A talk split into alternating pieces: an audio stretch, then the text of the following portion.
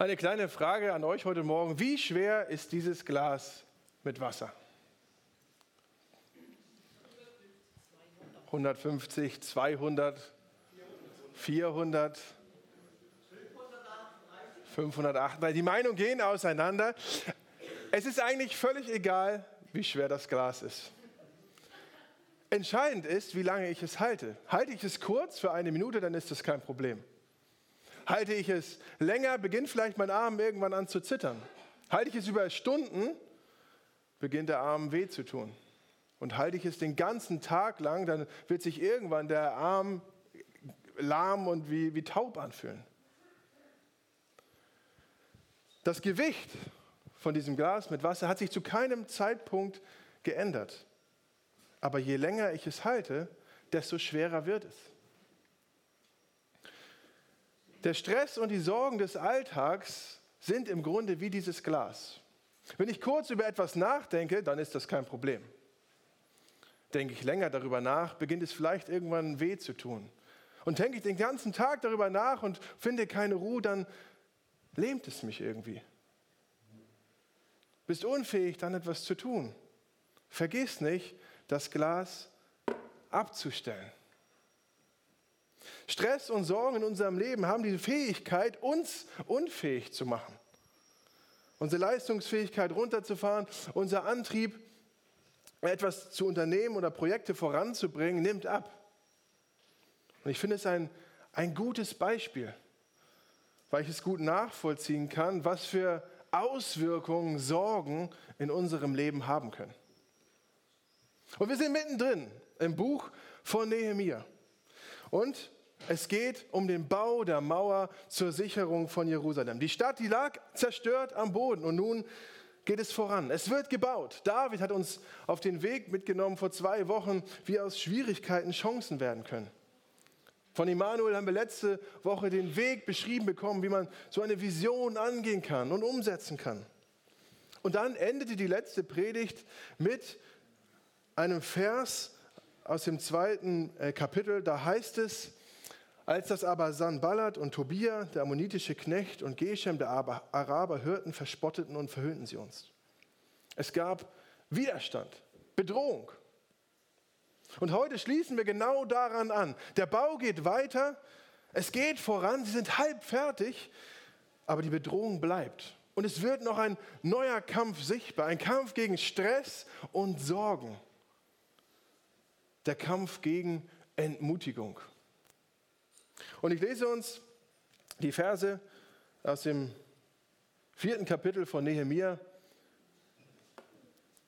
ab Vers 1 nach der Übersetzung der Basisbibel. Die Wiederherstellung der Mauer von Jerusalem kam gut voran.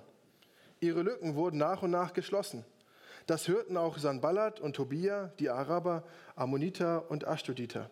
Da packte sie der Zorn. Sie verschworen sich und beschlossen, Jerusalem anzugreifen und dort Verwirrung zu stiften. Aber wir beteten zu unserem Gott. Außerdem stellten wir zum Schutz vor ihnen bei Tag und Nacht Wachen auf. Zu der Zeit klagte man in Juda, den Trägern wird die Last zu schwer. Der Schutt ist viel zu viel. Den Bau vollenden wir nicht mehr und kommen nicht ans Ziel. Unsere Feinde dachten, sie sollen von unserem Plan nichts erfahren. Auch sollen sie nichts von uns sehen, bis wir mitten unter ihnen sind und sie töten. So setzten wir ihrer Arbeit ein Ende. Es wohnten aber Juden in der Nähe. Sie kamen zu uns und erzählten uns zehnmal alles, was unsere Feinde gegen uns vorhatten. In der Mauer gab es immer noch offene Stellen. Dahinter stellte sich das Volk auf. Die Männer waren nach Familien geordnet, mit Schwertern, Lanzen und Bogen bewaffnet. Ich sah mir die Aufstellung an. Dann trat ich vor die einflussreichen Leute, die führenden Männer und den Rest des Volkes. Ich sagte zu ihnen, habt keine Angst vor ihnen.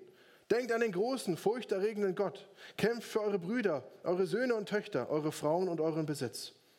Unsere Feinde erfuhren, dass wir Bescheid wussten und dass Gott ihren Anschlag verhindert hatte. Wir alle kehrten wieder an die Mauer zurück, jeder an seine Arbeit. Ich habe heute Morgen zu unserem Text vier Punkte. Und der erste heißt Entmutigung auf ganzer Linie. Denn das spiegelt gleich ganz gut die Situation wider. In der letzten Predigt haben wir gehört, dass der Sanballat da war, der Tobia, die Araber, die die Stadt Jerusalem bedrohten. Wenn man das auf der Karte anguckt, dann sind, ist der, ähm, der Sanballat aus Samarien, der Tobia, der kommt aus Ammon, die Araber sind im Süden. Und nun in unserem Text kommen noch die Ashdoditer dazu. Von allen Seiten sind sie nun umgeben, umzingelt von ihren Feinden.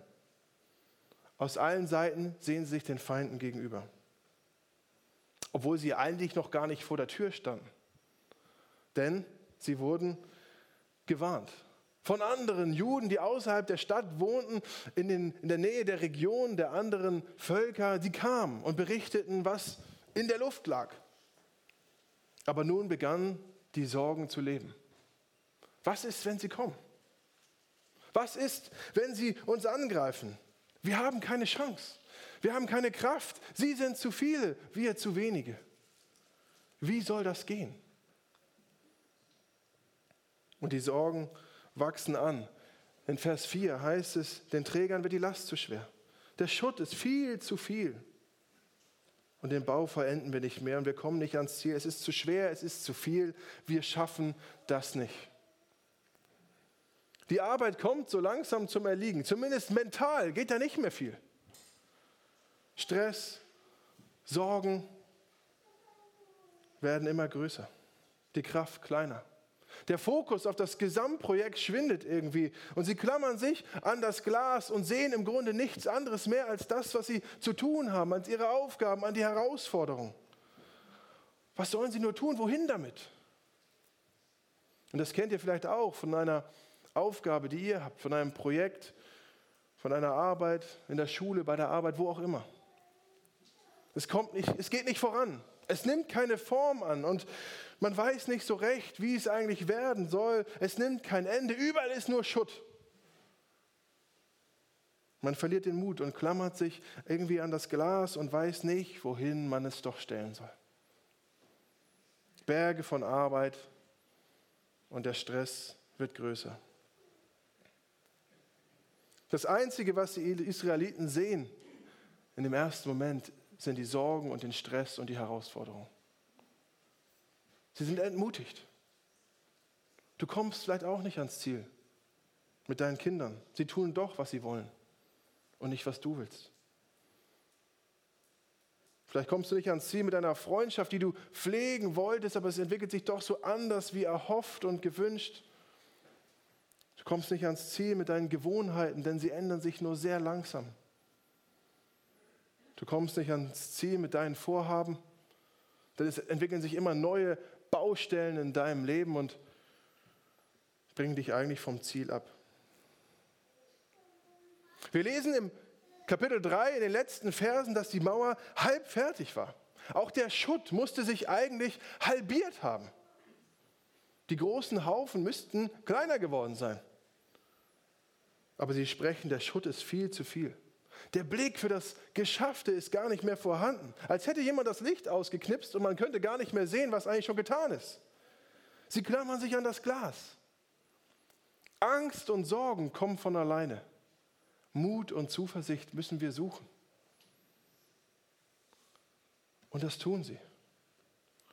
Der zweite Punkt, Gebet, der Ruf nach Gottes Hilfe. Es ist ja nicht einfach, wenn man sich in so einer Spirale, Abwärtsspirale befindet. Man sieht nur Sorgen, nur Ängste, nur Herausforderungen und Entmutigung. Was soll man da machen? Die Lage ist schwer. Und Nehemiah lernt es, lehrt es uns beten. Wir lesen auch im Kapitel vorher, am Ende Kapitel 3, da heißt es, wie er betete.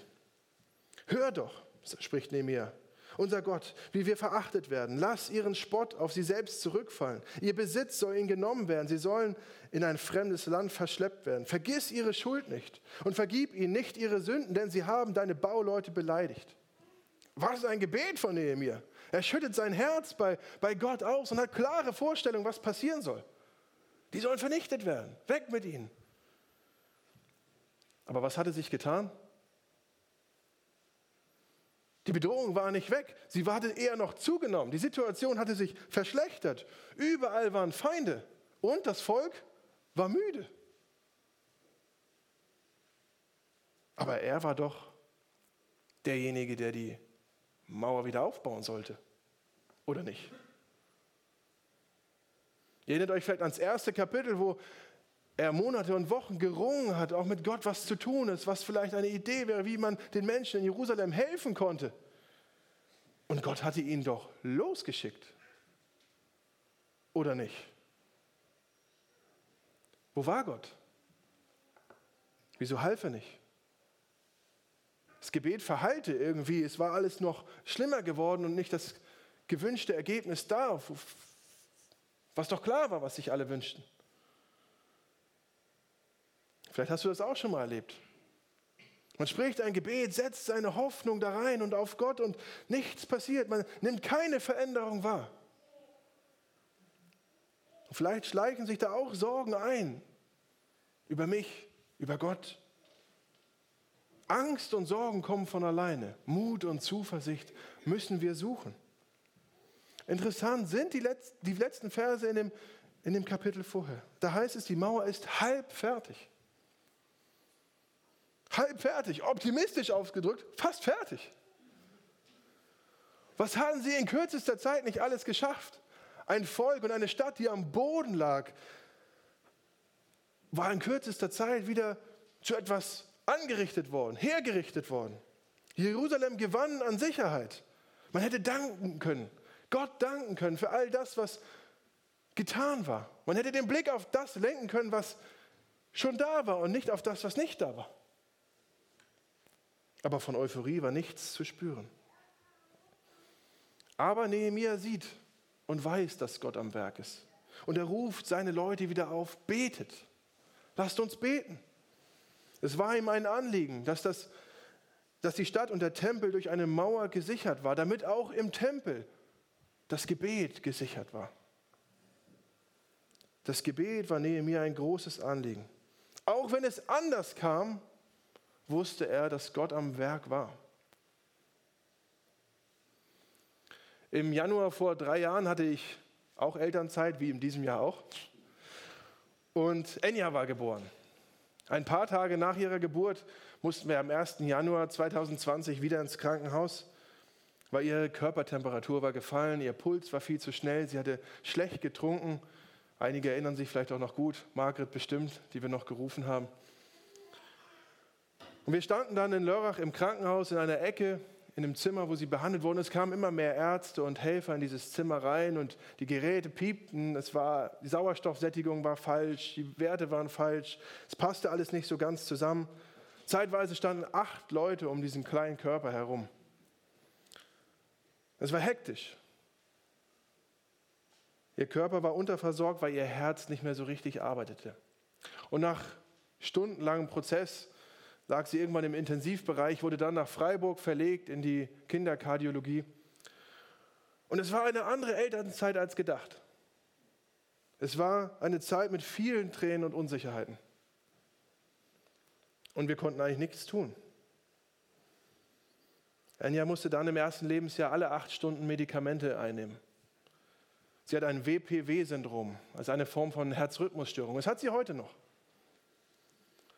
Viele von euch wissen das. Und was haben wir gebetet in der Zeit? Was haben wir gehofft? Wir wussten uns in Gottes Hand und doch war es so schwer auszuhalten. Es war ein Auf und Ab.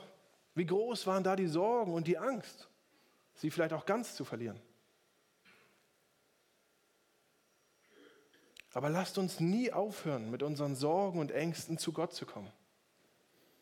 Ihm unser Herz ausschütten, wie Nehemiah es tat, in all den großen Herausforderungen hier vor dem Text. Wie Jesus es tat im Garten Gethsemane. Und bei beiden ging es anders weiter, als sie sich das beide gewünscht hätten. Wir haben einen Ort, an den wir gehen können mit unseren Ängsten und Sorgen. Zu Jesus und zum Vater. Er ist da und er möchte, dass wir das Glas bei ihm abstellen.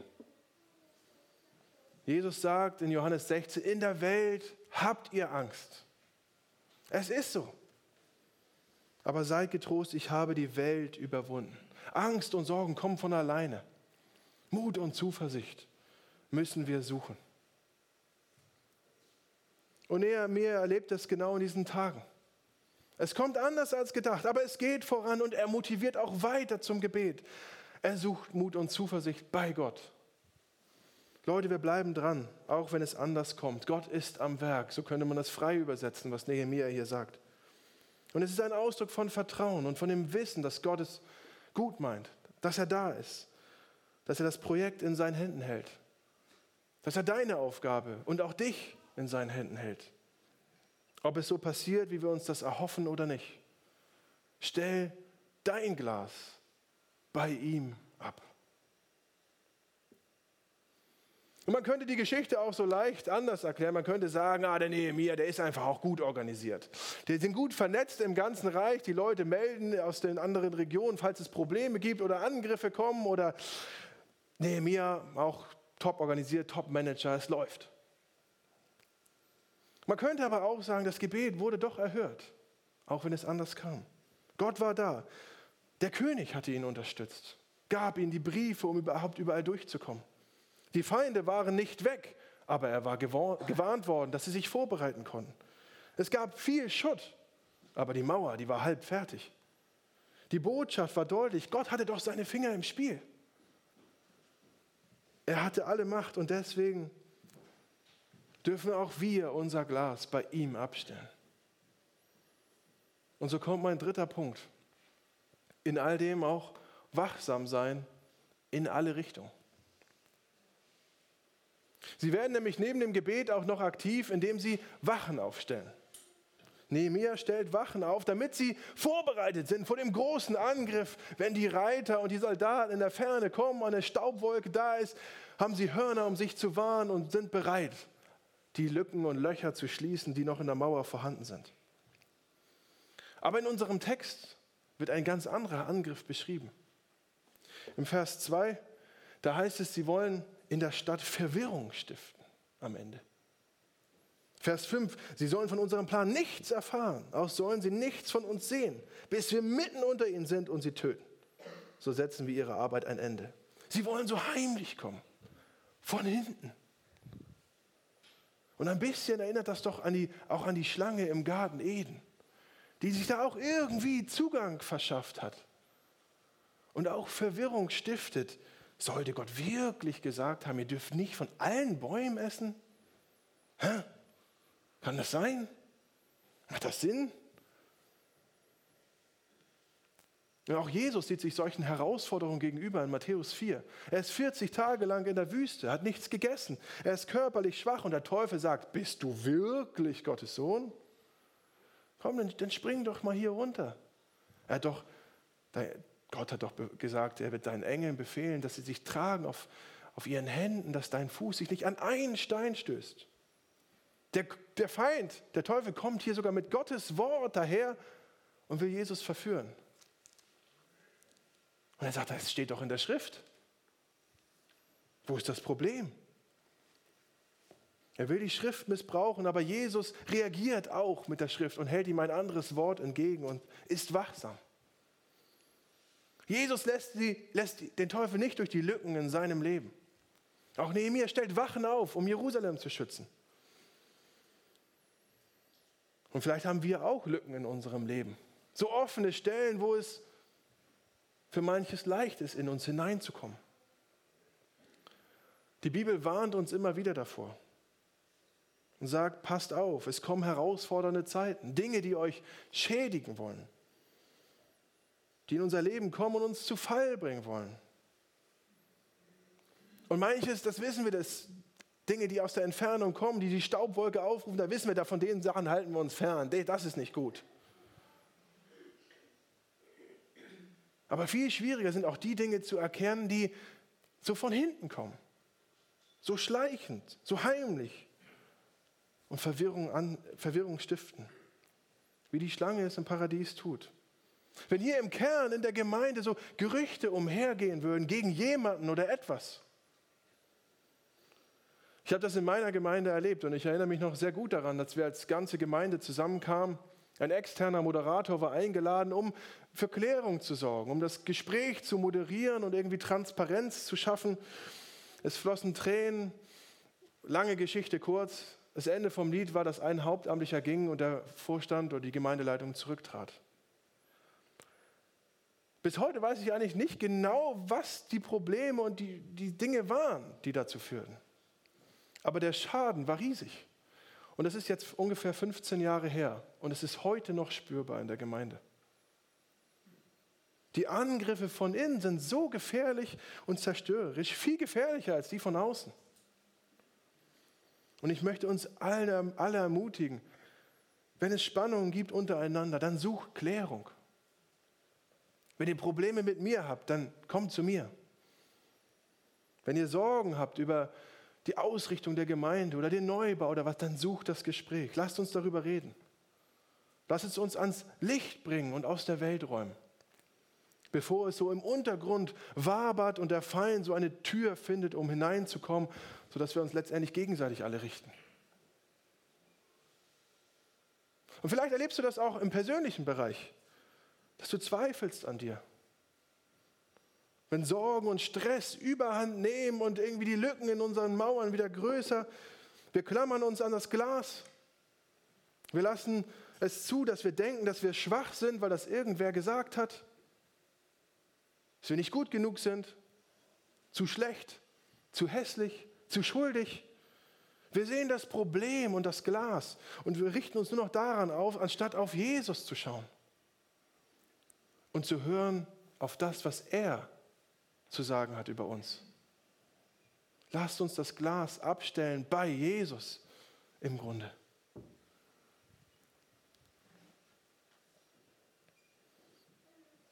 Jesus ist in die Bresche gesprungen, er hat das Loch geschlossen. Da, wo das Böse Einzug gehalten hat, da hat er die Löcher gestopft. Jesus ist für meine Schuld gestorben. Er ist ans Kreuz gegangen. Und der Tod und das Böse, es konnte ihn nicht halten. Und das haben wir hier vorne auch am Kreuz. Das offene Grab, das Grab war leer. Der Tod konnte ihn nicht halten. Er hat gesiegt und er lebt. Und so heißt es in Römer 6, für die Sünde seid ihr tot aber ihr lebt für Gott, weil ihr zu Christus Jesus gehört. Euer sterblicher Leib soll nicht von der Sünde beherrscht sein. Sie will euch nur dazu bringen, seinen Begierden zu gehorchen. Stellt euch vielmehr ganz Gott zur Verfügung, denn ihr wart tot und jetzt lebt ihr. Stellt die Glieder eures Körpers in den Dienst Gottes. Sie sollen die Werkzeuge seiner Gerechtigkeit sein. Und wie können wir das tun? Wie können wir so ein Leben gestalten? Das ist im Grunde mein letzter Punkt bewaffnet weiterarbeiten, die Gestaltung des Alltags. Und ich lese uns noch einige letzten Verse aus dem Kapitel 4. Von diesem Tag an arbeitete nur noch die Hälfte meiner Leute am Mauerbau. Die andere Hälfte hielt Wache. Sie waren ausgerüstet mit Lanzen, Schilden, Bogen und Brustpanzern. Die Heeresführer standen hinter den Leuten von Juda, die an der Mauer bauten. Sogar die Lastenträger waren bewaffnet. Mit der einen Hand arbeiteten sie, in der anderen Hand hielten sie ihre Waffe. Die Bauleute hätten während der Arbeit ihr Schwert um die Hüften geschnallt. Der Mann, der das Widderhorn blasen sollte, blieb die ganze Zeit bei mir. So arbeiteten wir vom Morgengrauen an, bis die Sterne aufgingen. Wer Wachdienst hatte, zog auch in der Nacht seine Kleidung nicht aus. Was tun die Israeliten? Sie bewaffnen sich und arbeiten weiter, um bereit zu sein vor den Überraschungen und vor dem Bösen, um es abzuwenden. Und zu jeder Zeit bei Tag und auch bei Nacht. Und der Epheserbrief ruft uns im Grunde auch auf, bereit zu sein und bewusst zu sein, dass es Dinge gibt in unserem Leben, die uns Dinge, Sachen sagen wollen, die uns abbringen von Gott und von ihm. In Epheser 6 heißt es, denn unser Kampf richtet sich nicht gegen Menschen aus Fleisch und Blut, er richtet sich gegen die Mächte und Gewalten, die Weltherrscher, die diese Finsternis regieren. Und wir haben gehört, wie das passiert im Garten Eden mit der Schlange. Bei Nehemiah, wie Zweifel Einzug hält, Entmutigung. Immer wieder in so getarnter Form. Und Paulus schreibt uns im Epheserbrief, also bewaffnet euch, zieht die Waffenrüstung an. Und ich habe sie hier nochmal aufgelistet, in aller Kürze. Der Gürtel der Wahrheit. Glaub nicht den Lügen dieser Welt sondern trau auf Gottes Wort. Und er sagt dir, du darfst sein Kind sein. Der Panzer der Gerechtigkeit. Du bist gerecht gemacht worden durch Jesus Christus. Er hat dich gerettet und befreit vom Bösen. Das, das steht fest, das ist so. Die Schuhe der Bereitschaft. Wir dürfen uns aufmachen in die Welt und von dieser guten Nachricht berichten, von dem, was Jesus getan hat und was er auch heute noch in unserem Leben tut. Der Helm des Heils. Der Feind versucht uns vielleicht immer wieder Angst, Zweifel, Hass, Sorgen, Minderwertigkeit einzupflanzen in unseren Kopf, in unser Herz. Aber mach dir immer wieder bewusst, wer du bist in Jesus, dass er für dich gekämpft hat und gesiegt. Du bist heil, weil er dich heil macht. Es kommt nicht auf deine Leistung an. Und das Schwert des Geistes. Jesus selbst hat das Schwert, das Wort Gottes benutzt, um dem Feind entgegenzutreten. Gottes Wort angewendet, weil es Kraft hat. Lasst uns darin lesen und unser Schwert immer weiter schärfen, dass wir bereit sind. Und so komme ich zum Schluss. Es gibt Tage in unserem Leben, wo wir uns ans Glas klammern wo Entmutigung da ist, wo wir den Blick verlieren für das Ganze, für das große Ganze. Wir sind entmutigt auf ganzer Linie. Aber Gebet, der Ruf nach Gottes Hilfe, ist eine gute Antwort. Und die Hilfe kommt, manchmal anders als geplant, aber er kommt. Und deswegen lasst uns wachsam sein in alle Richtungen und bewaffnet weiterarbeiten, den Alltag gestalten mit Gottes Hilfe. Das Glas abstellen, den Fokus auf ihn ausrichten, ihm vertrauen und die Waffenrüstung anziehen. Angst und Sorgen kommen von alleine. Mut und Zuversicht müssen wir suchen bei Jesus. Amen.